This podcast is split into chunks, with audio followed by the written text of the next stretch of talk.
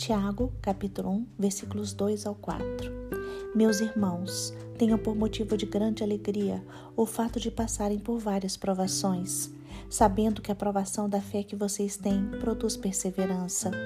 Ora, a perseverança deve ter ação completa, para que vocês sejam perfeitos e íntegros, sem que lhes falte nada.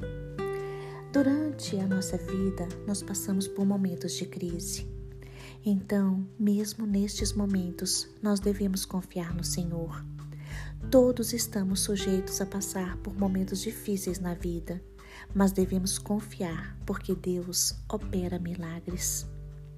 Diante do texto que foi lido e da sua veracidade, se alegre no Pai, se alegre mesmo em meio às provações. Exercite a sua fé e confie. Creia que o Senhor está no controle da sua vida e muitas vezes as crises, os problemas, são meios para crescermos na fé, na esperança e na perseverança. Hoje, Deus pode operar um milagre em sua vida. Basta que você entregue a Ele tudo o que você tem e basta você confiar. O pouco com Deus se torna muito, pois o Senhor é o Rei dos Reis, é o dono de todas as coisas, é o Deus Todo-Poderoso.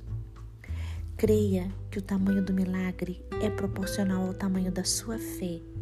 Seja obediente à palavra de Deus e o Senhor irá derramar bênçãos sem medida sobre a sua vida. Tenha fé, não espere pouco de Deus, espere muito de Deus, porque Deus é um Deus muito grande, é um Deus todo-poderoso, é o dono do ouro e da prata.